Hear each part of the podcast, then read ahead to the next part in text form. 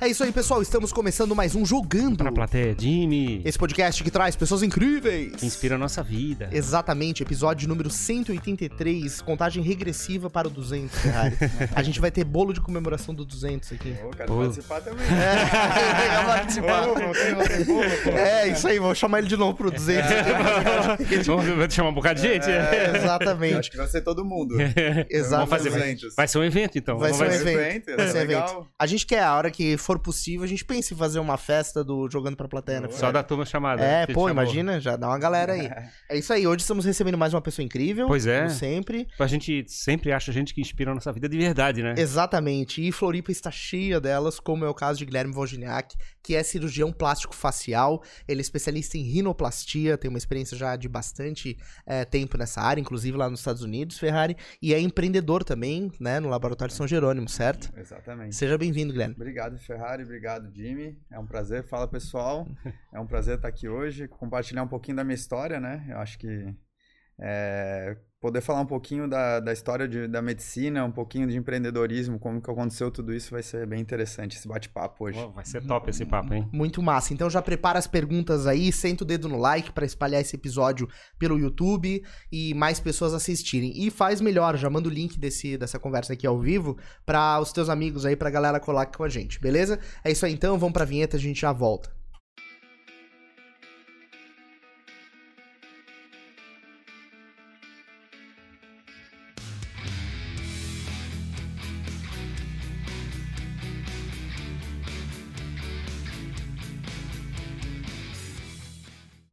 Vamos nessa então, obrigado a você que já tá assistindo. Lembre-se, o chat tá aí aberto, é só mandar a tua pergunta, teu comentário que a gente vai puxando aqui pra você trocar essa ideia junto com a gente. E aproveite para inscrever-se no nosso canal, nesse botãozinho vermelho aí, certo, Ferrari? Bora. É isso É, aí. vai começar sempre com aquela pergunta inicial, né? Exato, a gente já quer saber definiu da- isso. É, a gente quer saber de onde é que a pessoa veio. Veio da, Exatamente. é da cidade. Então, Nasceu na Carlos Correia ou na Carmela Dutra? Essa é a pergunta. na, na Carmela Dutra. Ah, Boa. Eu sou, eu nasci em Florianópolis, né? É, morei em Bom Retiro bastante tempo, foram quase 10 anos. Depois eu voltei para O que, Florianópolis. tinha, que tinha em Bom Retiro? Meu pai, mon- pro- na verdade, meu pai foi para Bom Retiro montar o laboratório, então a primeira unidade dele foi em Bom Retiro, que é a terra do É churrasco, mesmo? né? a terra do churrasco, Tem um exatamente. espetão lá na. na- Exatamente. Daí ele montou a. é, ele já começou o empreendedorismo ali, fez um laboratório em Bom Retiro, Alfredo Wagner, Tuporanga. E daí ele viu a necessidade de a gente estudar, eu e minha irmã. Uhum. E a necessidade fez a gente vir para Florianópolis. Então, mais ou menos com uns 10 anos, a gente voltou para Florianópolis. É, daí a gente começou a estudar. Ele, ele comprou a primeira unidade dele, que foi o Laboratório Biguaçu, não era São Jerônimo na época ainda. Depois ele comprou Palhoça e foi é, até que na Palhoça ele comprou o Laboratório São Jerônimo e começou a história do Laboratório São Jerônimo ali, Com esse nome. com o São O- Jerônimo, o, exatamente. O, o de Bom Retiro também se chamava São Jerônimo? Não, não. O São Jerônimo foi na Palhoça. Quando Entendi. ele comprou a unidade da Palhoça, ele já tinha o nome de São Jerônimo e daí ele resolveu utilizar aquele nome. Uhum. né? Não foi um nome específico, começou ali. E daí ele começou a empreender e eu comecei a estudar, enfim. Daí, nesse meio tempo de conversas, né? Ele sempre me foi me orientando ao que fazer e a medicina sempre foi algo. Eu cresci dentro do laboratório, Que massa. é, foi algo que eu convivi ao longo de toda a minha vida, desde Bom Retiro eu vim. A minha história foi dentro do Teu pai, laboratório. tava, teu pai tava na área já de laboratórios? ou- Sim, ele, ele é farmacêutico bioquímico, meu pai e minha mãe. Aham. Então eles dois fundaram, na verdade, o laboratório, né? Os Nossa. dois. E ali eles me na orientação do que fazer quando a gente é jovem, né? É. Ele fa- faz medicina, uma, uma área ampla, né? Que tu pode escolher depois fazer qualquer área né, dentro da medicina. E foi realmente uma escolha muito boa para mim. Eu amava a área da saúde. Eu acho que só sabia fazer aquilo porque eu convivi com aquilo. Fui aprendendo a, a gostar, né? Acho que quanto mais tu vai convivendo, mais vai aprendendo, mais tu vai adquirindo paixão por aquilo. Então, a minha paixão pela saúde, pela, pela medicina veio muito do, de ter crescido dentro do laboratório. Com isso, né, eu fiz a medicina, eh, fui morar em Blumenau, então passei seis anos lá, nas, na ida e volta para Florianópolis, né? Eh, terminei a faculdade, voltei para Florianópolis, eh, fiquei estudando um ano para passar na residência. Passei na residência, fui para São Paulo, fiquei três anos em São Paulo, quatro anos, desculpa, três anos na residência. Terminei a residência, fiz um fellow, então, que é uma especialização em rinoplastia. Uhum. É, Daí foi o momento decisivo da minha vida, né? Fico em São Paulo volto para Floripa, né? Uhum. Aquela dúvida cruel. Tava indo muito bem na minha carreira em São Paulo, tava feliz da vida, tava entrando em vários hospitais muito bons, muito bem conectado. Mas ali faltava alguma coisa, uma essência para mim, voltar para minha terra natal. Eu Uhum. amo surfar, eu amo ir pra praia. Uhum. Faltava um pouco disso para mim lá. E aqui eu sabia, eu sabia que eu tinha condições de voltar ao empreendedorismo, que era algo que sempre me despertou uma paixão e dentro da medicina não tinha isso. Pois é, o, esse processo de estudar a medicina, o, o médico na formação dele não tem esse tanto esse viés zero, de empreendedorismo, zero, né? zero. Embora a gente veja muitos médicos empreendedores né? Mas é depois. Poucos, eu acho que são poucos que se destacam Aham. e se destacam muito. Entendi. Mas o espírito empreendedorismo é al- algo que tem que mudar dentro da medicina, que eu acho que precisa ter uma, uma mudança dentro da faculdade. A gente não aprende nada de contabilidade. Chega aqui, tu tem que abrir uma empresa para receber, tu tem que ir na contabilidade conversar, tu tem que falar com o jurídico. Isso tu não aprende. Tu aprende lá sobre doença, como é que tu trata, como é que tu faz, mas tu não tem ideia de como que tu vai alugar uma sala, vai começar um negócio novo, vai contratar pessoa, vai demitir pessoas. Então, Uhum. É, algo, é um desafio, sabe? Porque tu chega muito cru. Tu tá ali muito especialista, sabe muito de alguma coisa, mas no, fundo, na vida ali, tu tá muito despreparado, entende? Uhum. Então, acho que falta ainda uma lacuna muito grande aí dentro da faculdade de medicina, que é preparar o médico pro Pra ambiente- criar um negócio. um negócio. Todo mundo tem um, tu é- Sim. o médico é um negócio, Sim, exato. né? Tu fatura, O tu... nome dele é um brand, é uma é um marca. brand, é uma marca, então foi uma construção, até foi um aprendizado que eu tive que fazer, que foi construir uma marca em torno do meu nome, que Uhum. foi um desafio, né? Ter que conversar, falar em público, falar, tipo, criar todo esse branding mesmo em torno de uma pessoa, né? Uhum. Então é um desafio, acho que todo médico é, sai despreparado para isso. Alguns têm um espírito, né? Talvez com esse, essa minha jornada de vida, vendo minha família empreendendo, né? Claro, dentro já, da área da saúde. já, você já sabia que precisava, né? acho Eu que sabia que eu precisava, eh, até quando eu terminei a, a- todo o meu estudo, depois foi, terminei, voltando ali, eu terminei o Fellow em São Paulo, Tu fez, então só pra recapitular, tu fez medicina aqui em Floripa, Blumenau. aí em Blumenau, Blumenau. aí tu foi pra São Paulo, São Paulo, fiquei quatro anos, então Uhum. foi três anos de residência em otorrino, tá? daí um ano em especialização em rinologia, que daí era rinoplastia, tive toda uma parte de aprendizado mais específico, né, focado em estética nasal, e depois ainda eu, eu, eu queria ter uma vivência no, fora do Brasil, tá? Era um desafio, era um sonho meu. E quando eu terminei, eu falei, agora é o meu momento de quebrar o ciclo de São Paulo e via, viajar. Fiquei três meses em Nova York. É, Foi pra uma selva maior ainda, né? Maior ainda. o cara Lá tá... foi um desafio. Lá realmente tu não é nada, né? Lá tu é um, neg- um grãozinho. São Paulo tu ainda é um pouco uma coisa, mas, lá em Esse, Mas- tu, percebeu, tu percebeu esse degrau muito grande, assim? Muito. De São Paulo, Floripa. Nova York? Floripa, São Paulo, Nova York é um degrau muito E grande. São Paulo, Nova York também é um degrau muito, grande. Muito. E também tem muita proteção lá, né? Eu acho que as regras de segurança lá nos Estados Unidos é ainda mais forte que aqui. Tu Muito. não, acho que tu não conseguia nem executar nenhuma atividade Nada, lá. lá não, nem, só ficava olhando, né? Não podia nem tocar. Não, não, nem chegar perto, era só entrava na sala, ficava acompanhando lá, cheio de regras, né? Tinha que passar por várias etapas lá para poder entrar. Então foi um desafio mesmo Uhum. conseguir chegar lá, mas foi uma, assim uma experiência muito boa, tanto para aprender melhorar o meu inglês quanto para ver as pessoas, eles não fazem coisas muito diferentes daqui.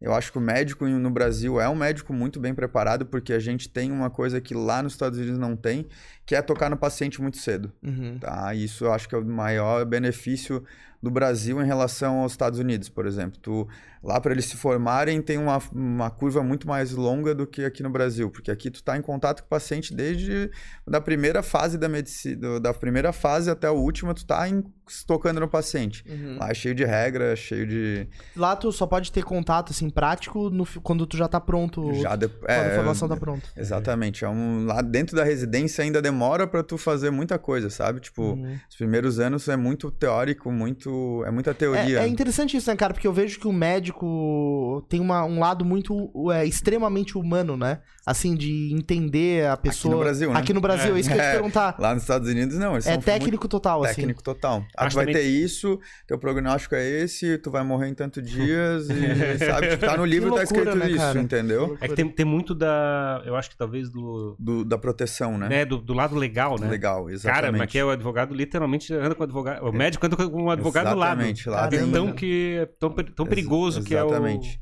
E aqui não, aqui já é muito mais humano, muito mais humanizado a saúde aqui no Brasil, né? Aham. As, Mas as é- pessoas criticam muito a saúde do Brasil, mas a saúde do Brasil é espetacular. Sim, Ninguém tem um sistema de saúde como o SUS. isso é verdade, sem dúvida. Sabe? Então, o SUS é uma, uma, uma escola de aprendizado para medicina e ela oferece muito para os pacientes. Apesar de ter seu, suas dificuldades, é um é, é ferramenta sensacional. É sensacional. É, Ninguém tem saúde pública assim que nem no Brasil. Tem, tô- tem alguns países que tem, mas né, poucos, né? Os Estados Sim. Unidos não tem, por exemplo. Pois é, eu tava até conversando com, com amigos, assim, é aquela história, né? O cara nos Estados Unidos, se ele não tem um plano, não tem uma, uma estrutura ali pra atender a saúde dele, ele fica na porta do hospital, né? Digamos assim. Com certeza. Ele É- fica ali e não é vão te- absurdo pensar e não isso, vão né? te cuidar. Aqui, Não. aqui, necessariamente, alguém vai te dar algum atendimento. Então, é- obrigado. É, mas. Eles são obrigados a te prestar o atendimento do Sim. SUS.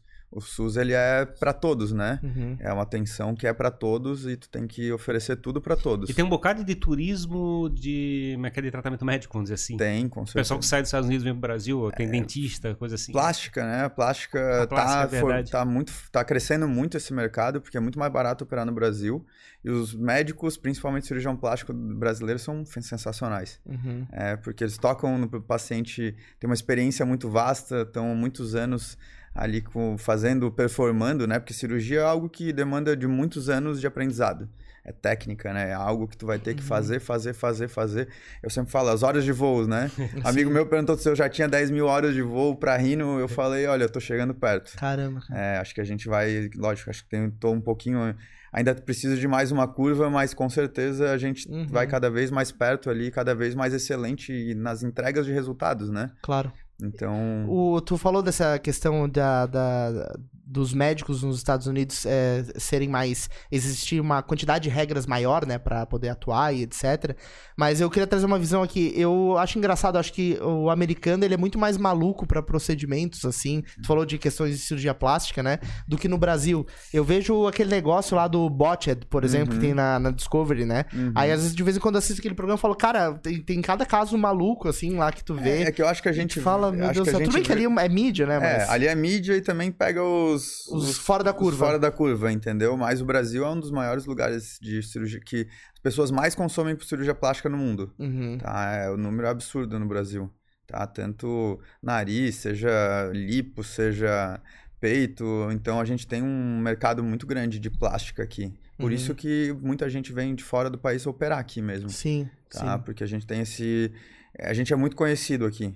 Entendi. Sabe? Então é um mercado que a gente até tá tentando buscar agora, tô tentando melhorar, tentar trazer mais o turismo é, para Florianópolis mesmo, por ser uma cidade turística, tentar unir essas Equilibrar as duas, duas coisas. as duas coisas. O cara fazer recuperação em Floripa é um Ah, ótimo lugar, né? Pra sensacional, né? recuperar, né? Com vista pro Pô, mar, vista né? É, mar. né? Imagina. É que nem a galera que vai pra Turquia fazer implante capilar, né? Tem uma É, parada assim, tem que vir pra Floripa fazer cirurgia Exa- plástica. É, e tá crescendo. Tu Pode ter certeza que é daqui para frente só vai aumentar esse, esse mercado. E a, e a especialização de rinoplastia? É, mas que é- digamos, a plástica é mais aberta, é todo, que é todo o corpo está Uhum. envolvido.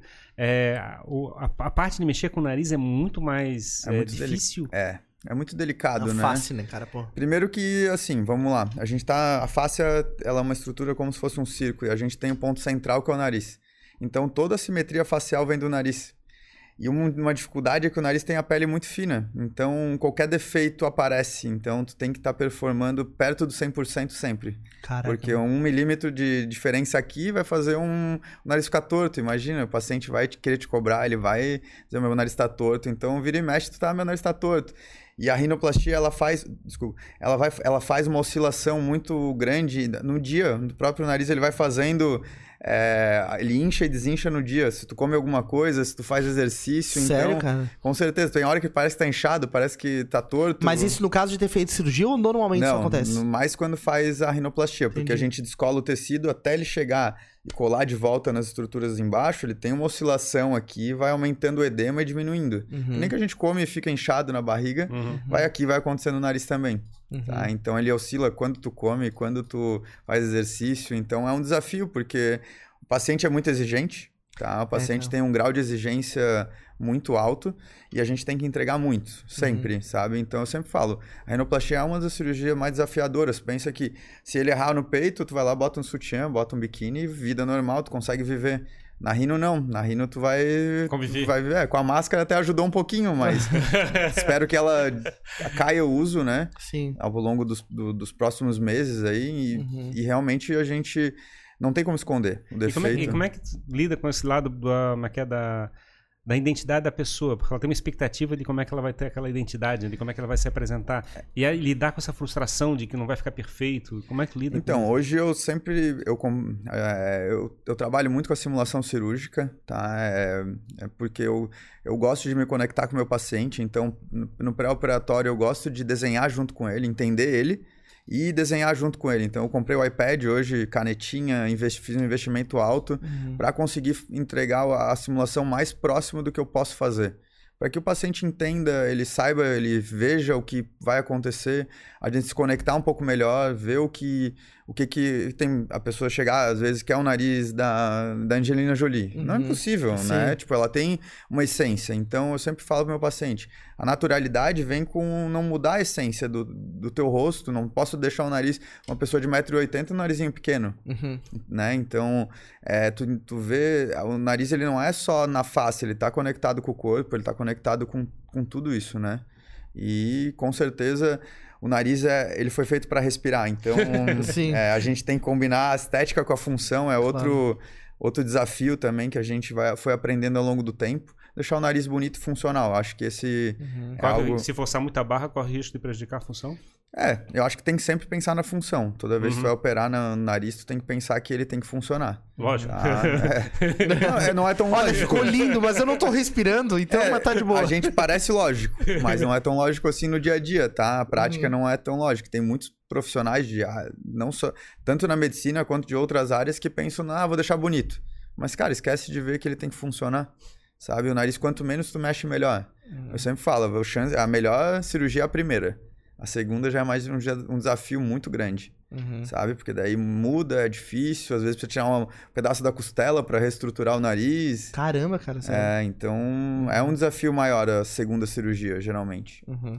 É uma responsa, né, cara? Imagina, porque, é uma eu- responsa. porque o cara, na verdade, tu não tem como é, ver, é, entrar na cabeça da pessoa, saber qual é a expectativa dela e tornar aquilo possível, mantendo as funções. Você falou assim, tira um pedaço da costela, mas é, é um- é uma cartilagem? A no caso? cartilagem, Ah, um pedacinho da cartilagem mesmo. Pra Ah. chegar e poder recuperar, digamos, um tecido que Isso. foi retirado. É, coisa porque o nariz é um triângulo, né? Tipo, Hum. uma- uma estrutura triangular. Então a gente precisa criar essa estrutura. Então a base que tem que fazer aqui, ela não pode entortar pra cá nem pra cá, Uhum. então a gente tem que colocar ela ali e ela tem que ficar. Então é, tem que ter um, é um poste mesmo, é como botar um Sim. poste ali, precisa de estrutura. São como só a viga de uma casa, tu vai Sim. colocar tudo aquilo ali pra dar a, a sustentação e depois o arcabouço é a, a pelezinha que a gente vai recobrir isso. reboco. É o- é, a gente vai, vai colocar ali por cima, vai é, ficou bonitinho, agora Aham. fechou, é isso aí. Entendi. Entendeu? E necessariamente no, em qualquer cirurgia no nariz tem que quebrar o nariz, porque isso é uma coisa que eu já ouvi, mas não sei se é real, assim. A mai- como é que se quebra um nariz? Eu pensando nisso, né, cara? Bom, É meio estranho. Enfim, o, nariz ele é composto de osso e cartilagem, tá? Então, é um, a gente tira um pedaço do, vamos lá, a gente o desvio do septo tá lá no meio. Então a gente mantém essa estrutura que é esse L, Uhum. tá? E lá para lá dentro a gente tira tudo que tá ali dentro, né? A parte do, do septo nasal. Então ela é um osso e uma cartilagem que estão conectados. A gente tira o- a cartilagem para utilizar e depois a gente quebra esse osso interno. Uhum. E aqui a gente faz uma fratura. Tá, Uhum. bem nessa região aqui, entra com um escopro mesmo, um martelo, um escopro, entra Sério, aqui, cara? é, é, pá, pá, pá, pá, entra aqui, vai passando até chegar do ladinho do olho aqui, bate no osso Sem só, frontal. Dudu, que é uma dessa aí. Bate no osso frontal, escutou o som diferente, né, quebra dele, pau, quebra ali. É uma coisa bem manual ainda, tá? Uhum. Existe a rinoplastia ultrassônica hoje, que é com... A gente pode fazer a fratura nasal também com esse aparelho de ultrassom. Existem técnicas, né, que a gente pode utilizar, mas ela é uma técnica mesmo de fra... vai quebrar mesmo o osso A ideia é separar, então, ele do, corpo para poder chegar a reposicionar, então.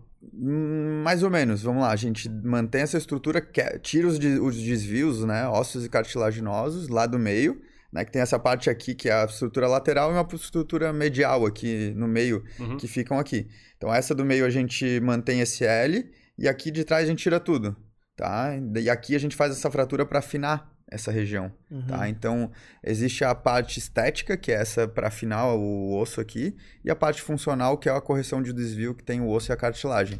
Então tem duas fraturas. Uhum. Só que o osso do, do septo nasal é um osso muito fino. Então é um osso que é bem fácil de quebrar, não é um osso.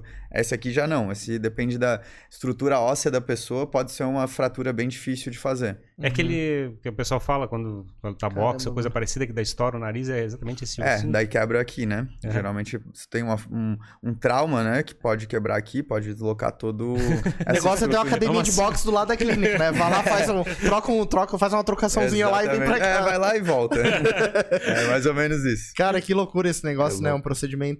E aí a pessoa tá, obviamente, o tempo todo dormindo nesse, nesse momento. Não necessariamente, tá? É...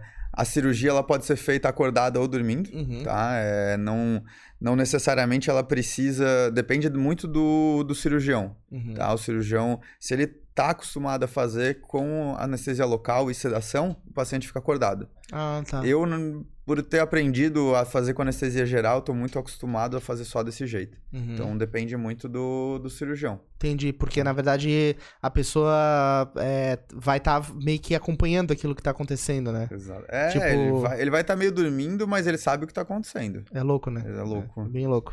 Essa, esse boom de procedimento estético e cirurgia plástica, eu tenho a impressão que isso começou muito forte é, com a história do silicone, né? É, é, pelo menos eu me lembro, assim, de que teve um momento em que silicone virou uma febre, assim, todo mundo uhum. queria botar silicone.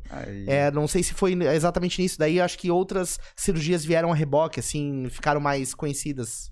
É, eu acho que a, a silicone foi mais visível, tá? Pode ser. principalmente pra gente ser mais jovem, ter a, a, silicone é mais cedo, mas a lipo sempre foi muito feita, né? Por, por pessoas mais velhas, assim é, acabaram que a lipo é numa, numa paciente um pouquinho, vai lá, mães que estão é, já tiveram filhos, né? Querem uhum. emagrecer e estão com dificuldade, né? Depois a gente vai envelhecendo e vai tendo dificuldade para emagrecer, então Ixi. É algo. Sim. É algo muito. Dudu, Dudu, Dudu funcionou, tá? É, é, fechou. A gente teve um probleminha aqui, o fone de ouvido é, deu um problema de técnico. Voltou, é. voltou nosso retorno. Ah, Dudu, para de chutar esse negócio aí, Dudu. então, assim, é, acho que pra gente, a, o silicone é algo que a gente vê. Um, primeiro, uma, uma, é no paciente mais jovem, geralmente. Tá? E o, a lipo tem um perfil um paciente um pouquinho mais velho ali, que está com dificuldade de perder peso, né? Já teve filho, principalmente mulheres que já tiveram filhos, têm dificuldade de perder peso, é uhum. difícil, tá? Então, às vezes, é preciso ir lá e dar aquele, aquela ajudadinha, digamos assim, tá? Sim. E eu acho que depois disso ainda veio ah, o boom da rinoplastia, né? A Sim. rinoplastia foi um, um procedimento que veio aumentando o número, principalmente pela qualidade técnica que foi desenvolvida ao longo do tempo. Uhum. Na minha opinião, foi uma das cirurgias que mais evoluiu ao longo do tempo. Uhum. Antes era um nariz bonito, com estigma de plástica, mas que não funcionava. Entendi. Tá? E hoje a gente consegue fazer ele funcional e deixar ele bonito. Uhum. Tá? Então, eu acho que foi isso que foi aumentando muito é, o número de cirurgias e a gente teve um efeito também com a pandemia que foi efeito Zoom. Vocês uhum. já ouviram falar? Pois é, né? As pessoas se viram Sim. muito, ficaram muito em casa, se olhando muito no espelho, muita reunião, na né? câmera. Na câmera, isso fez as pessoas não se gostarem tanto, talvez, Sim. e procurarem muito é, a cirurgia plástica, principalmente a, a rinoplastia, uhum. né? Com a pandemia teve um aumento muito expressivo aí do número de rinoplastias. Ah, mas que de certa forma está fazendo um efeito espelho, né? Uma autoconsciência. Uma autoconsciência, uhum. exatamente. É, aquele espelho do, é, é do Narciso, né? Que chegava e é, ficava se, olhando, se olhando, se apaixonando com você mesmo. Exatamente. Pois que bom, é. né? Que se apaixone, mas, que, mas que se aceite também, né? Claro, acho, claro. Falo isso para meus pacientes. Tem que se aceitar, tem que se gostar. A gente é assimétrico. Um Sim. lado do rosto é diferente do outro. A gente... Um pé é maior que o outro. Um pé é maior que o outro. Eu vi, uma, eu vi uma, uma, é um artigo falando sobre isso, de chegar e tirar uma foto da pessoa, só um lado, e aí fazer uma inversão completa, né? Digamos, da imagem e botar uhum. no outro lado. Todo mundo estranha, porque uhum. a assimetria é uma coisa que é esperada no, no, corpo. E tu acha que é normal uma pessoa que seja Sim. perfeita, perfeitamente Dentro da simulação cirúrgica, a gente faz uma série de mais ou menos 10 fotos, então, que a gente tenta fazer o 360 é, visão é, basal, visão em todas as visões para realmente dar uma sensação de 360 graus. E a pessoa se vê também, eu analiso sempre com o paciente, ó, aqui tá teu rosto, já tem a simetria tal, para ele entender que ele é assimétrico e pode ficar simetrias, né? Se ele já é assimétrico, com certeza tem um lado do rosto que ele vai gostar mais Claro. para sempre, mesmo Exato. depois da cirurgia. Mas eu- o que eu achei interessante que ele falava é que eh, as pessoas estranham uma, uma simetria perfeita. Tipo assim, não é, não é uma coisa natural. Você chegar e pegar a face da pessoa, uma foto, né? E espelhar. E espelhar completamente. A pessoa, alguém que olha isso vai achar estranho uma foto. Como é que é? Essa pessoa tá estranha. É, É um ET. Exato, é, mas é a simetria perfeita não existe, né? Pois Sim, é, não, era sim. pra, não era pra acontecer. Não, não é pra existir, né? Sim. A gente não. A simetria faz parte da beleza. Eu sempre falo Sim. isso.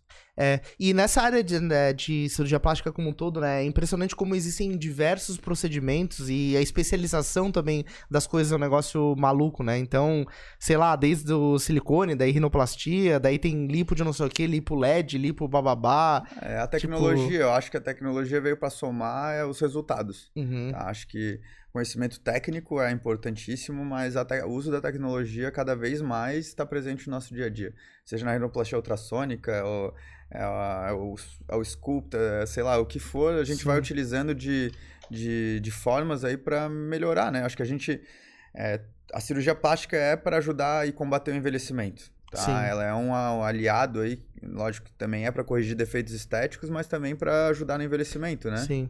E tem as questões, as próprias questões de saúde, não sei, tu também deve ser muito procurado por pessoas que têm Ah. alguma questão de saúde, sei lá, não respira bem, Com ou certeza, ronca, né? ou... Com certeza. O, o otorrino em si, a gente trata muitas é, doenças aí do envelhecimento, que vem junto com o envelhecimento, tipo ronco, apneia do sono, tá? Que, é, que são doenças que aumentam com a, com a idade, tá? A Uhum. gente vai envelhecendo, vai mudando toda a parte hormonal, vai ganhando peso, é, vai roncando mais, vai envelhecendo, vai tendo flacidez de toda a pele, musculatura e vai, e vai tendo mais apneia. A apneia é um problema de saúde né, que tem que ser tratado, merece um- uma atenção especial. Então, se tem alguém que ronca aí, tem que procurar ajuda, tá? Sim. Porque ronco é um barulho, é como se fosse o barulho do carro, Uhum. né? Se ele tá tendo um barulho, ele tá te avisando que tem alguma coisa errada, Uhum. Tá? Então, é algo que tem que sempre chamar atenção, é, algum, para depois tu corrigir, porque tu vai viver mais e melhor Claro. sabe? A apneia ela tem que ser tratada, seja num processo de emagrecimento, até a gente foi num congresso agora que era o tema da minha palestra era sono, obesidade e respiração, né? A- Uhum. E como que a gente Foi agora na Semana da Obesidade, Foi, né? foi, foi. Inclusive, a gente conversou com a doutora Cristina Schreiber aqui. Uhum. E, e aí ó, eu vi depois que tu fez um post indo palestrar lá, né? Sim. Achei legal que a gente falou, fez essa conversa no Dia Mundial da Obesidade, na sexta Ah, passada. Legal. E, e a, a minha- o meu ponto era como que a, a, a melhora da performance da, da respiração poderia ajudar no emagrecimento do paciente Uhum. obeso, né? E quanto que isso impacta no sono? Primeiro, Tá. Desculpa, deixa, eu- deixa eu entender como é que é a. Assim, pensa que um paciente que não respira, tá? É, Sim. ele não, ele vai dormir mal. Tem uma qualidade ruim do sono. tá? Qualidade ruim do sono. E o sono, ele faz tu recuperar a tua energia, Uhum. melhorar teu aprendizado, é, fazer tu recuperar energia. Por isso que é tão, o sono renova. Né? imaginar, então quer dizer que alguém com dificuldade, roncando, pode estar prejudicando Claro. até a... Pensa que o paciente. Pensa no celular. Primeira coisa que tu vai fazer ao dormir é ligar teu celular na parede. Sim. Pra quê? Pra botar energia pra né, recarregar seguinte, pro sim. dia seguinte. Se tu tá tendo o ronco é só barulho. A apneia tu vai desligando. Tu para de respirar durante 10 segundos. Pensa aí, 10 segundos sem respirar. É como se estivesse desligando a tomada. 10 segundos. 10 segundos. Cara, eu 10 não, segundos. não precisa ir longe. Tem um tio meu que ron- sempre roncava, conviveu com ronco a vida toda. E chegou no momento, ali na faixa dos 50 anos, que ele tava simplesmente desligando ao longo do dia. Tava conversando com a pessoa, sabe quando a pessoa dorme? É isso. Dormia dirigindo, É isso. vários casos. É só um Não- problema de saúde muito grave. Muito grave. E aí ele foi fazer um acompanhamento e ele teve que começar a usar o CPAP, né? Que é o- é um equipamento que ajuda nesse processo de respiração e tal, Uhum. Exatamente. de oxigenação. Porque aí os médicos explicaram, é, simplesmente ele não estava dormindo. É basicamente isso, assim. É isso, ele tava desligando. É? É, exatamente isso. Ele Daí o- desligava, o cara, CPAP, ele, sozinho. ele emite uma pressão de oxigênio que não, não deixa a via aérea colabar. Daí tu consegue performar durante, a- durante o dia, por exemplo, porque daí tu recupera toda a tua energia. Então, dentro, pensa assim, como é que tu vai emagrecer se tu não tem energia? Uhum. Tu entende? Tu acabou, ele tava desligando, ele tinha sono durante o dia, dormia dirigindo, dormia no trabalho. Tu acha que um paciente desse consegue fazer esporte? Não consegue. Não tem como. Se ele não consegue fazer esporte, além disso, tu vai, tu, quando tu quebra o teu ciclo durante a noite, tu não consegue liberar uns hormônios, como o hormônio do crescimento, que é o GH, testosterona, então tu acaba é, não conseguindo fazer massa magra, tu não tem o hormônio, o hormônio da leptina, que é o hormônio da saciedade também, é, é, ele durante a noite que ele é secretado, então imagina um paciente que não tem saciedade, ele vai comer mais? Claro. Então é uma série de, de fatores, Tu né? Uma bola de desequilibra neve, totalmente. No desequilíbrio... final, no final das contas, de repente, alguém brigando com a balança, com dieta e coisa Sim. parecida, e na realidade tem problemas mais sérios para lidar. Exatamente. Então tem que sempre estar avaliando é, o, o corpo, é lógico, é uma máquina muito inteligente, né? Tu tem que ela tá toda conectada. É o cérebro junto com o coração, junto com então a, a obesidade, na minha opinião, é a, a pandemia que está durando muitos, muitas décadas, Uhum. tá? E a minha ma- minha maior preocupação em relação a hoje a nossa saúde não é o Covid, sim a, a obesidade. A obesidade é muito mais importante do que o Covid. Uhum. Porque as pessoas que morreram de Covid tinham obesidade ou tinham problemas de saúde, sabe? Ela tinha uma doença de base, As comorbidades. as né? comorbidades, e Já- uma delas é. é a obesidade. Uhum. Né? Hoje a gente tem uma prevalência aí muito alta na população. Então, Uhum. pensar na obesidade como um problema de saúde aí crônico e que vai durar e não vai acabar essa pandemia. Sim. Então, pensar aí no sempre na, nesse, na, na, na saúde como um todo, e por isso que a gente acaba recebendo pacientes obesos, que Uhum. não dormem bem. Então, é um. A gente está sempre complementando o. o- no- no- no- auxiliando aí no processo de emagrecimento, né? No Uhum. fazer respirar bem. É um, porque pensa, durante a noite a gente só respira. Respira, bate o coração e não faz muito mais coisa do que isso. Então, se tu não Uhum. tá respirando, tu não leva oxigênio pro coração e não leva pro. O oxigênio não vai pro cérebro, não vai pro músculo cardíaco, não vai Uhum. pro dedinho do- daqui. Sim. Então tu. E deve dar, digamos, estresse, né? Cortisol e coisa parecida. Exatamente. A gente, tem, a gente mantém um, um estado é, de estresse no corpo, tá? Que libera vários hormônios de como interleucinas, né? Que fazem um estado inflamatório no corpo. Por isso tu sente dor, cansaço, tá? Então a obesidade, o sono tá muito relacionado. É um paciente que fica crônico, tá? Tem dor, é, não, não tem mais energia para fazer esporte, tá cansado, né? Vem depressão, vem uma série de coisas que vão isso vira um ciclo vicioso. Ele não chega uma hora que ele não consegue mais melhorar. E como é que o. Que como é que, loucura, como é que a, cara. gente É a gente tava até discutindo um pouquinho lá em cima como é que a medicina tá como é é, se impactando com respeito à informação que tá vindo na internet Uhum. e como a gente tá ficando mais consciente sobre a questão da saúde. E esse é um ponto relevante, né? Porque, digamos, o cara tá com, de re- de repente, o sinal mais evidente é que ele tá obeso. Uhum. Aí então o primeiro ataque que ele vai fazer é falar com o nutricionista, em vez de chegar e analisar o corpo como um todo. Sim, ele quer mudar sua alimentação, mas ele às vezes não consegue fazer esporte. E daí, e o que eu falei pra ti, ele, ele não libera o hormônio da leptina. Daí ele não tem a saciedade. Daí ele vai, ele não consegue fazer a dieta, porque ele vai querer comer mais, ele tá com aquela ânsia de comer.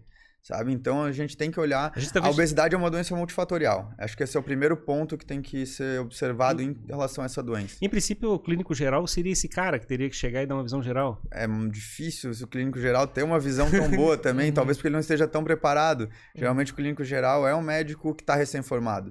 né? É difícil. Hoje tem aquela medicina de longe- longevidade que está pensando um pouco mais dessa forma Um pouco mais, holística. holística, mais 360, sabe? E estudando um pouco mais a fundo saúde, é, qualidade de vida, é, ver de uma forma mais 360 a saúde tá me dando uma visão muito melhor para Quem, quem que tá puxando isso mais, assim? Tem, tem uma, uma, uma área da, Esse da, da médico, os medicina... médicos do esporte, medicina preventiva, tem essa É que tá relacionado uma à performance, no caso do performance, exatamente. Uhum. Consegue ver um pouquinho melhor, mas eu acho que ainda a gente não chegou. Acho que a, a medicina ela tem que ser vista de duas formas. Uma é igual o carro. Tu tem o seguro do carro para os problemas quando tem a doença, e a gente tem que ter uma forma de fazer uma prevenção, que é esse, esses cuidados diários, né? Tipo, tu pensar preventivamente o que, que eu vou fazer para melhorar, entendeu? Então, As são- revisões. as revisões, exatamente. Então são duas formas. Ela vai caminhar. Ela, por exemplo, seguro saúde. Tu vai ter um seguro saúde, mas tu vai ter uma outra, uma outra forma de fazer medicina aqui que é diferente dessa. E Não Uhum. dá pra. E hoje o seguro saúde tá tentando englobar as duas. Eu não vejo isso como algo positivo. Eu acho que a gente tem que dissociar as duas mesmo.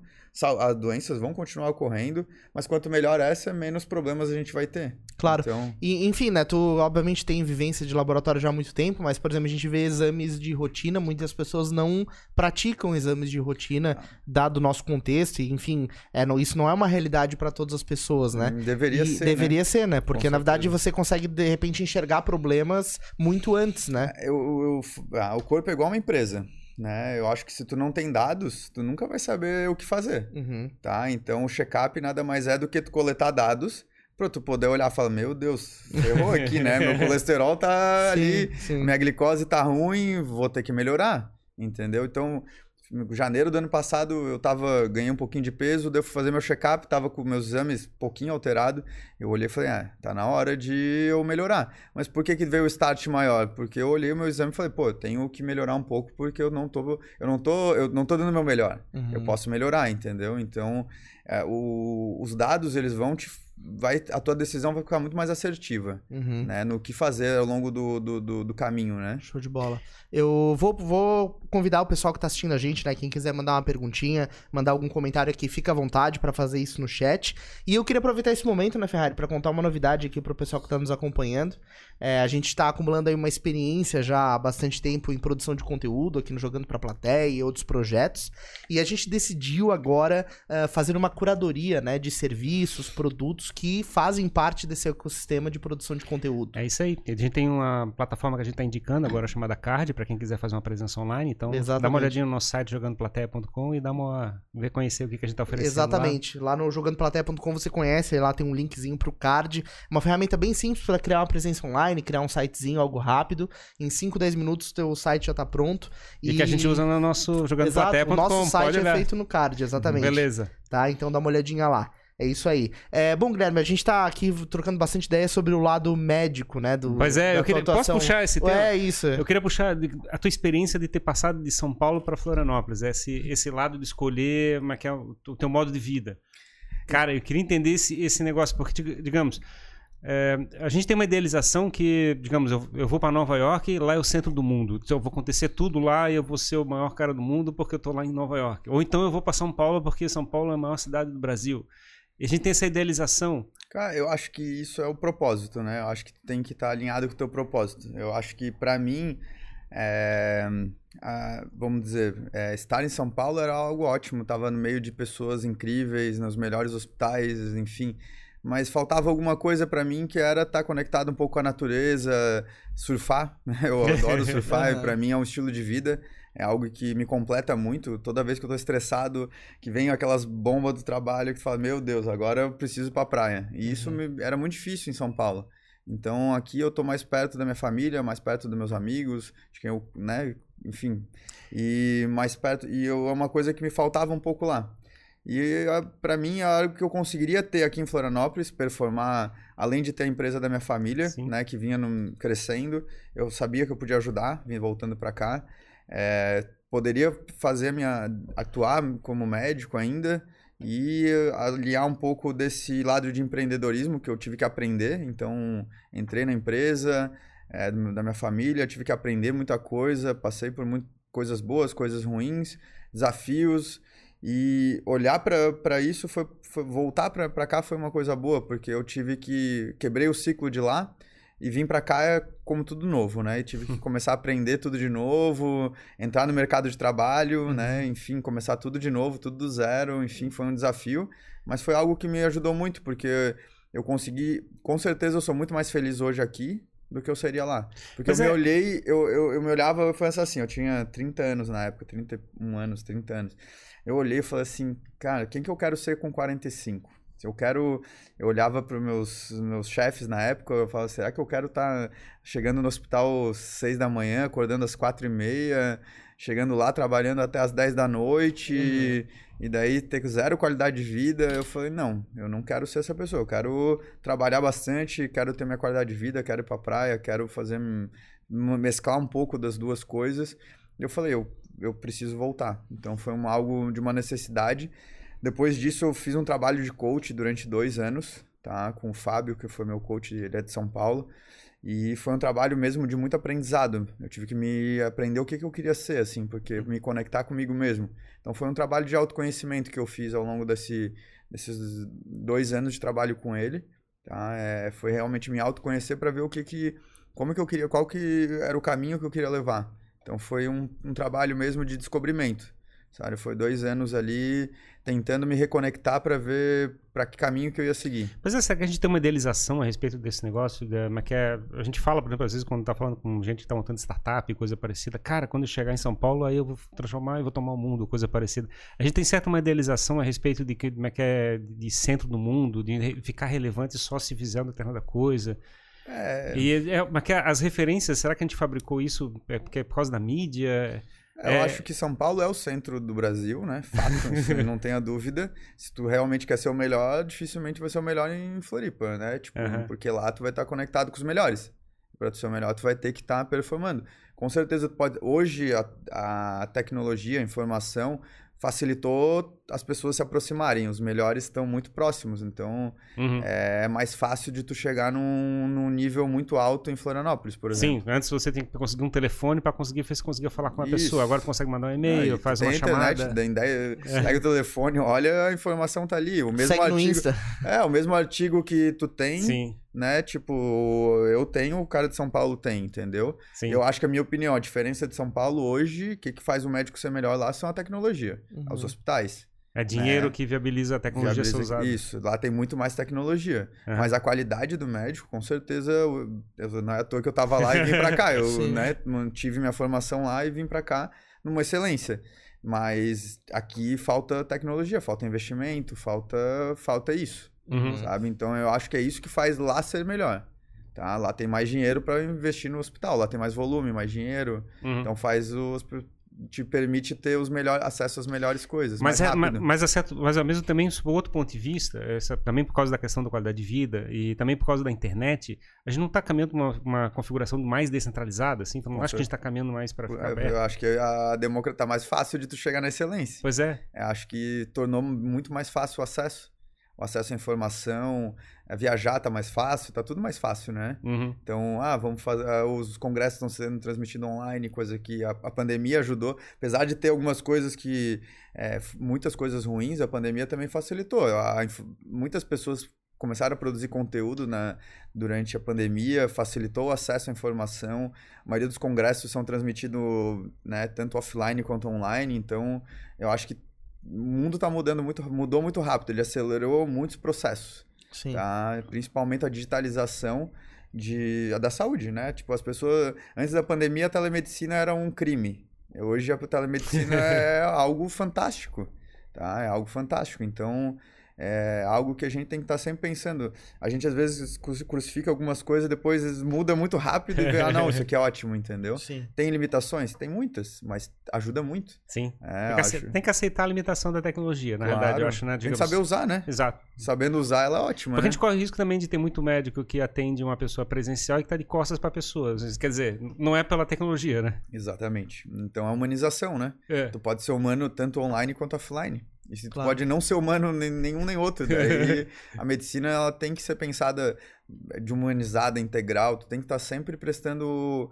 um atendimento de excelência pro teu paciente. Tu tem que dar o teu melhor. Ser médico é, é entregar 200%, não é entregar 100, não é entregar 80, é entregar 200, 300, tem que estar entregando muito, Sim. tá? E nesse teu retorno, tu veio de São Paulo pra Floripa, né? Uhum. Tu, quando tu voltou dos Estados Unidos, tu foi pra São Paulo de novo e depois Uhum. veio pra Floripa. Quando chegou aqui e voltou, começou a empreender no, no negócio da tua família, como é que foi essa, essa jornada, assim, de cair dentro de um negócio e ter que ter... é, tu teve atribuições ali pra resolver é, coisas de, de empreendedor, pra dar conta, além da tua atuação como médico? É, é, foi um desafio, né? Ter que aj- ajustar uma agenda Conciliar, de né? conciliar uma agenda de empreendedorismo junto com é, medicina foi um desafio, foi um.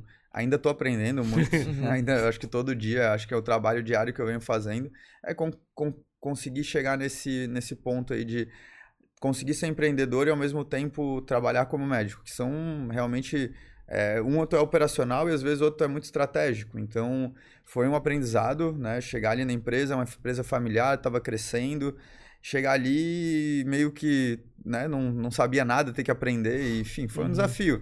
A gente foi aprender, vinha num ritmo muito acelerado e queria fazer mudar o mundo naquele Sim. momento. E a gente vê que não é, as coisas mudam ah, com processos, né? Coisas que vão sendo feito básico todo dia para chegar num, num resultado, né? E foi sendo construído, foi mudando, a- o laboratório foi é, criando algumas, algumas coisas foram é, implementa marketing, faz projeto financeiro, faz não sei o que e, e, vai criando áreas e vai melhorando, vai trazendo pessoas e ele foi né, no, ele já estava num ritmo de crescimento bom, acelerado e foi só melhorando. Eu acho, é, eu sempre fui uma pessoa muito comunicativa, né? Até foi um, uma coisa que eu sempre, na faculdade, eu quase desisti da faculdade exatamente por estar tá indo para uma área de laboratório na faculdade, eu olhava, eu fiz alguns estágios na USP, até eu fui no, num estágio lá fazer é, patologia clínica. Daí eu cheguei lá dentro do laboratório, olhava para aquilo, eu olhava, cara, eu não posso ficar aqui dentro o, que, o dia inteiro. O que, que se faz patologia? O que, que se faz na patologia clínica? Ele faz mais ou menos como o, o farmacêutico bioquímico faz, é, tipo exames, uhum. enfim, a leitura dos exames. Eu olhava, olhava aquelas lâminas e eu falo, cara, isso aqui não é para mim. É uhum. É porque eu sou muito comunicativo, sempre quis tive muita facilidade em conhecer pessoas, tive sempre um network muito vasto na minha. Eu fui fazendo network. Tu interage com coisas, não com pessoas. Exato, é, exatamente. Daí eu olhava para aquilo e falei, cara, eu vou desistir. Uhum. Eu não quero mais ser médico, eu falava. Daí nesse caminho eu né, acabei conhecendo um amigo meu que é o Torrino. E eu falei, cara, eu gosto de otorrino. Uhum. Aí a gente se aproximou, ele era surfista, eu falei, pô, legal, eu acho que o otorrino é uma especialidade que me identifica, tem cirurgia, tem exame. Daí mudei ali e fui mudando, chegou no momento que eu falei, não, eu não vou, não vou, com certeza eu preciso me comunicar com pessoas, eu preciso fazer algo que eu tenha convivência com pessoas. Isso me ajudou muito, porque abriu um, um leque, leque. de, de é, conhecer mais pessoas e cada vez mais me conectar e sair daquele mundo ali. Uhum. Hoje eu ajudo no laboratório, só que de outra forma. Claro. Entendeu? Então hoje é, ajudo na parte de novos negócios, marketing, comercial e tive coisas que eu fui estudando mesmo. O médico ele é um autodidata por si só. Quem não é autodidata não é médico. Não, uhum. Tu tem que aprender, tu tem que estudar sozinho. É, tu contigo mesmo ali sentado na cadeira estudando. Então é, isso me fez também estudar outras coisas, não só a medicina, foi, fui abrindo meu leque de estudos. Então era todo dia estudando coisas novas para trazer novidades. Uhum. Então eu fui trazendo, implementando, é, coisas deram certo, outras coisas demoraram para acontecer, mas muitas coisas aí. Eu sempre vi o lado humano, então a gente é, uma coisa que foi bem legal dentro da, da história do laboratório foi a humanização que a gente trouxe para a estrutura da arquitetura do laboratório. Uhum. A gente trouxe é, um conceito dentro para dentro que foi o marketing sensorial. Pensar uhum. dentro porque tirar sangue dá medo. eu morro de medo, sou uma, muito Principalmente cagão. quando a moça vem com aquela quantidade de ampola desse tamanho, Meu assim, tu fala... Ma cara, mais, mais uma ampola. Eu vou sair que nem uma uva passa desse laboratório. Exatamente. Daí eu, eu falava, cara, eu morro de medo. Foi um, até uma coisa que eu falei, não, isso aqui é frio. Uhum. Olhava para aquilo, era branco, era frio. Eu falei, cara, vamos mudar. Daí no primeiro, quando a gente foi fazendo, a gente fez um laboratório no centro, que foi o... A gente chamou de Prime, que foi esse conceito é, a gente trouxe toda uma arquitetura pensando no azul, trazendo cores do, da natureza, como o azul do mar, é, terra, são coisas que a gente trouxe para acalmar. A pessoa entra lá para deixar ela mais calma. Então, uhum. para baixar toda a adrenalina dela, para pensar, ela olha para lá e fala, pô, tô me sentindo mais seguro, mais calmo. Então, é, desde o do quadro, se for lá, tem um quadrinho lá de, da natureza, tu vai lá, a parede é azul, tem coisas de madeira para trazer um pouco da terra, então são, foram várias coisas que a gente foi tentando implementar para que para ajudar no crescimento do laboratório. Então, desde comunicação, arquitetura, a gente sempre foi pensando, né? Meu pai sempre foi uma pessoa muito operacional, que faz muito bem, tipo, coleta de sangue, faz muito bem aquele o dia a dia ali. E essa estratégia, às vezes, de comunicação, foi. Eu comecei a aprender muito e trazer pessoas boas também. Que será que, lado. engraçado, por que será que a medicina caminhou nessa direção, né? Porque a gente vê nos ambientes do hospital, é uma coisa muito asséptica. A iluminação muito. é quase azul, de tão branca que é. É, é, é paredes brancas. Eu acho que a lei dentro, a regulamentação dentro da, da, da saúde fez a necessidade disso. Sabe? Ah, tem que ser esse tijolo, tem que ser aquilo, tem que ser tal coisa. E daí parece que o branco ficou fácil, né? Bota branco, bota o tijolo Sim. e ninguém é vai isso. brigar, ninguém vai brigar. É, ninguém vai brigar, provou, vamos seguir. Mas eu acho que tem o lado humano disso tudo, né? Eu acho que se sentir bem dentro do, do local que tu tá, é, a, a, experiência começa. É, acho que a gente tá vivendo a era do user experience, né? Quanto mais a gente vai vivendo, mais a gente vai. Tem que viver bem. Tem que uhum. sentir aquilo um prazer de estar tá ali. Apesar de ser ruim tirar sangue, pode ser um pouco melhor. Uhum. Tá? Então, trazer isso para dentro do, do, da coleta do sangue, foi uma- um, um benefício. Depois deu tão certo que todas as unidades hoje estão sendo reformadas Com esse conceito. com esse conceito. É louco, porque tá- às vezes a pessoa até evita, né, fazer um exame, alguma coisa assim, pra evitar o momento ali de tirar É, mas é, sangue, mas é né? tão doido, porque Tem às que vezes... enfrentar o- a agulha gigante. Tu olha, de repente, tu entra num ambiente e o ambiente tá muito branco, tu olha assim, cara, isso parece um hospital. Tipo, é como se fosse uma Dá crítica. medo, né? Não, e dá medo, né? Tipo, tu vai pro hospital, tu parece que tá doente já, né? Sim, sim. Tu, Tu já entra doente, se não tava, já entra, é, se não entra doente, tu ficou. Então, é algo muito frio. Dá medo, dá. Isso, isso aumenta o sentimento e aumenta, dispara diversos hormônios no corpo. Então, é ele dar um pouco. É o. Trazer o marketing sensorial é tu ativar algumas. É o neuromarketing que a gente chama. É tu trazer esse elemento para ativar é, partes do corpo para liberar hormônios de prazer, né? Tu te deixar mais relaxado. Lógico que tem o treinamento das meninas ali que são Claro. sensacionais, né? Que Uhum. tiram sangue é, de uma forma muito boa, associado com várias coisas. Então, é a experiência completa, né? Então, Sim. a visão mais...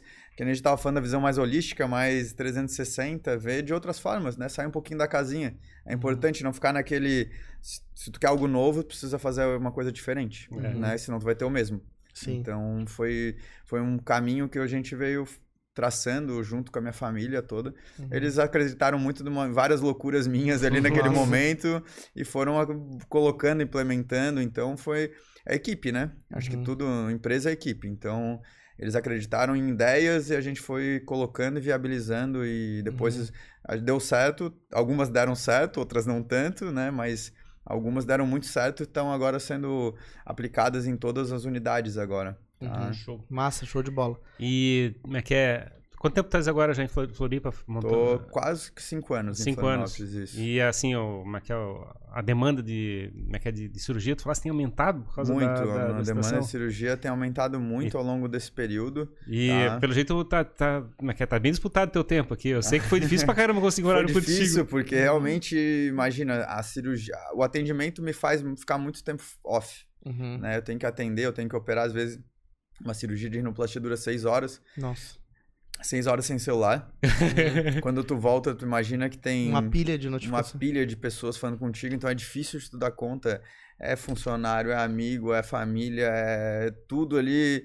Daí tu pensa, meu Deus, o que, que eu faço primeiro, né? Então é um desafio tu, tu ficar desconectado, né? E depois voltar, atender, te- tu tem que dar 100% pro paciente ali, mais às vezes.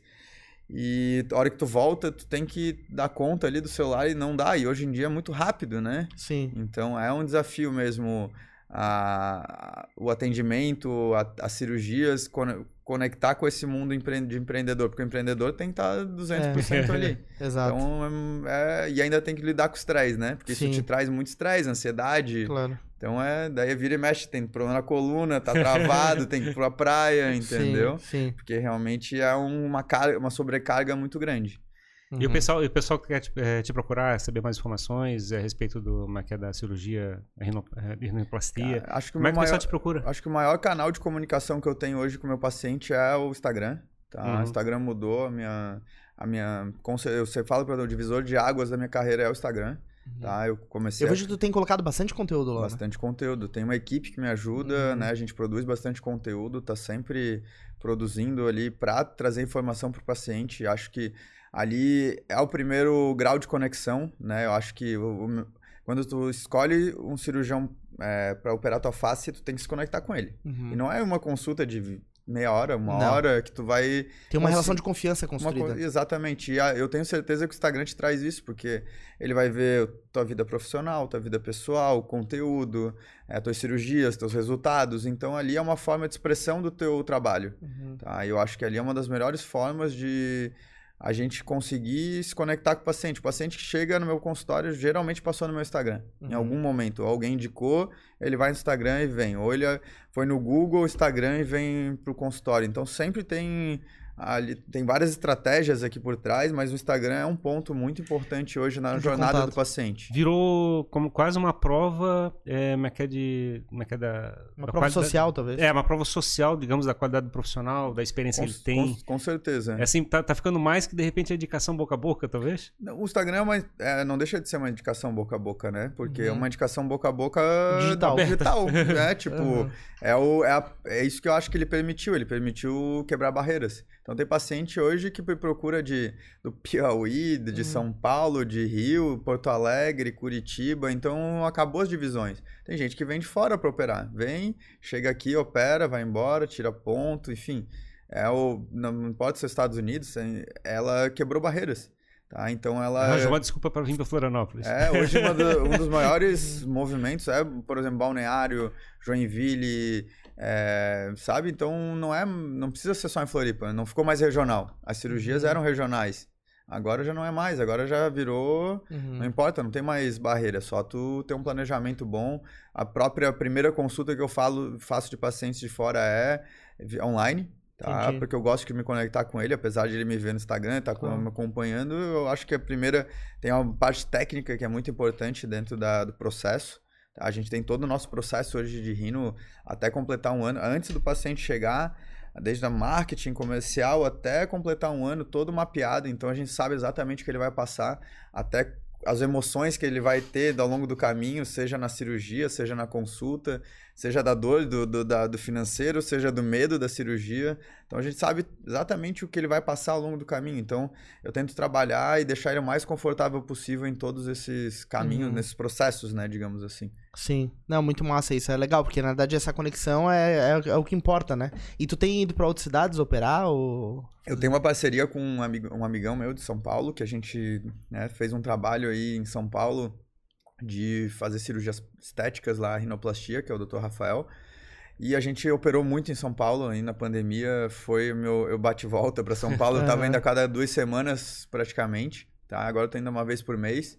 É porque a minha demanda tá aumentando muito aqui. eu- né, a gente tá Conciliando. tentando ajustar os nossos processos ali. Uhum. Então, mas é, São Paulo é um local que ainda mantenho a minha ida pra lá, porque eu amo São Paulo. Eu- Como eu falei pra vocês, eu não, não eu saí de São Paulo, mas São Paulo não saiu de mim. Aham. Porque eu, eu gosto desse grau de conexão que eu tenho de estar sempre lá buscando tecnologia, buscando o melhor, buscando Bebendo na fonte, digamos assim. Exato, eu tô Uhum. sempre lá, então por isso que eu tô sempre lá. Uma vez por mês, provavelmente eu tô em São Paulo, é difícil o mês que eu não vou, Top. tá? Porque eu gosto de trazer pro meu paciente daqui também a excelência. Uhum. Então tô sempre lá buscando o melhor, opero lá nos melhores hospitais, continuo mantendo essa rotina para que traga para Florianópolis o melhor, né? Agora os hospitais estão melhorando muito em Florianópolis também, estão Uhum. vindo é, os ah, vamos lá.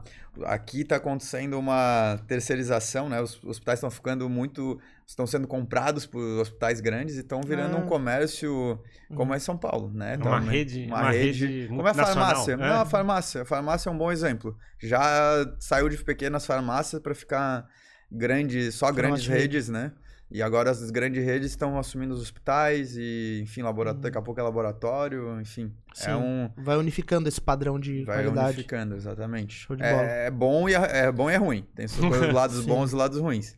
Né? Vai trazendo muita coisa boa, mas também ah, esse lado regional também traz mais proximidade. Uhum, Tá. Sim, sim. Então é Talvez o, ah, fique, vá ficando um pouquinho mais im- um pouquinho mais impessoal o processo, assim. É, exato. Tem que tomar mais Antes tu cuidado, conhecia né? o dono da farmácia, agora tu não Sim, sabe quem é o dono exato. da farmácia. É, essa história do farmacêutico do bairro, né? Tu ia É. lá e conversava, tirava uma dúvida. Tirava a cera, É, fazia limpeza, Aham. tá? Ele te dá, prescrevia, Exato. né? Agora não, esquece. Não, toma né? essa injeção aqui, Toma essa querido. injeção que esse aqui resolve, É, vai resolver.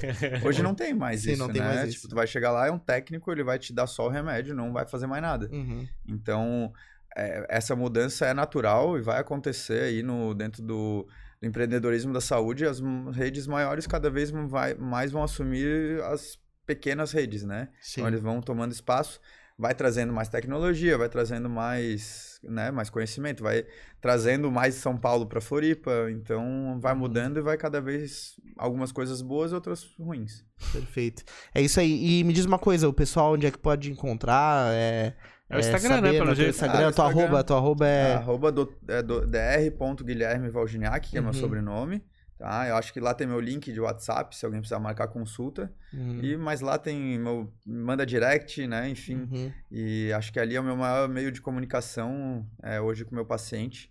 Tá? Eu acho que é um jeito mais fácil de me achar, conversar comigo, E bater te um papo, tirar dúvida, Uhum. perguntar sobre rinoplastia, enfim. O dedinho até cansa de tanto Exato. responder ali. Imagina. Mas é isso. Top, show de bola. Então, se você quiser ir se operar em Floripa, em São Paulo, né? Chama ele, lá no, chama ele lá no Insta. Cara, obrigado, né, pela tua Obrigado, presença eu que aqui. agradeço. Muito bom, né, poder compartilhar isso com o pessoal. Obrigado pela E oportunidade. obrigado pela aula. Ah, eu que agradeço. A aula. A gente vai aprendendo com vocês a me comunicar também, Aham. que é um desafio pra mim. Tive que aprender aí a, esse dom da comunicação, é algo que eu venho trabalhando bastante aí. Show de Show, bola. Obrigado. Não, mas tá muito massa. Então, valeu e a gente espera aqui no próximo episódio, né, pra contar novidades. 200, aí. vai me chamar. Vai ter Ah, essa, é verdade. Vai me chamar que eu vou comer É, bolo aqui. episódio do bolo, episódio do bolo. Episódio do bolo eu vou estar aqui.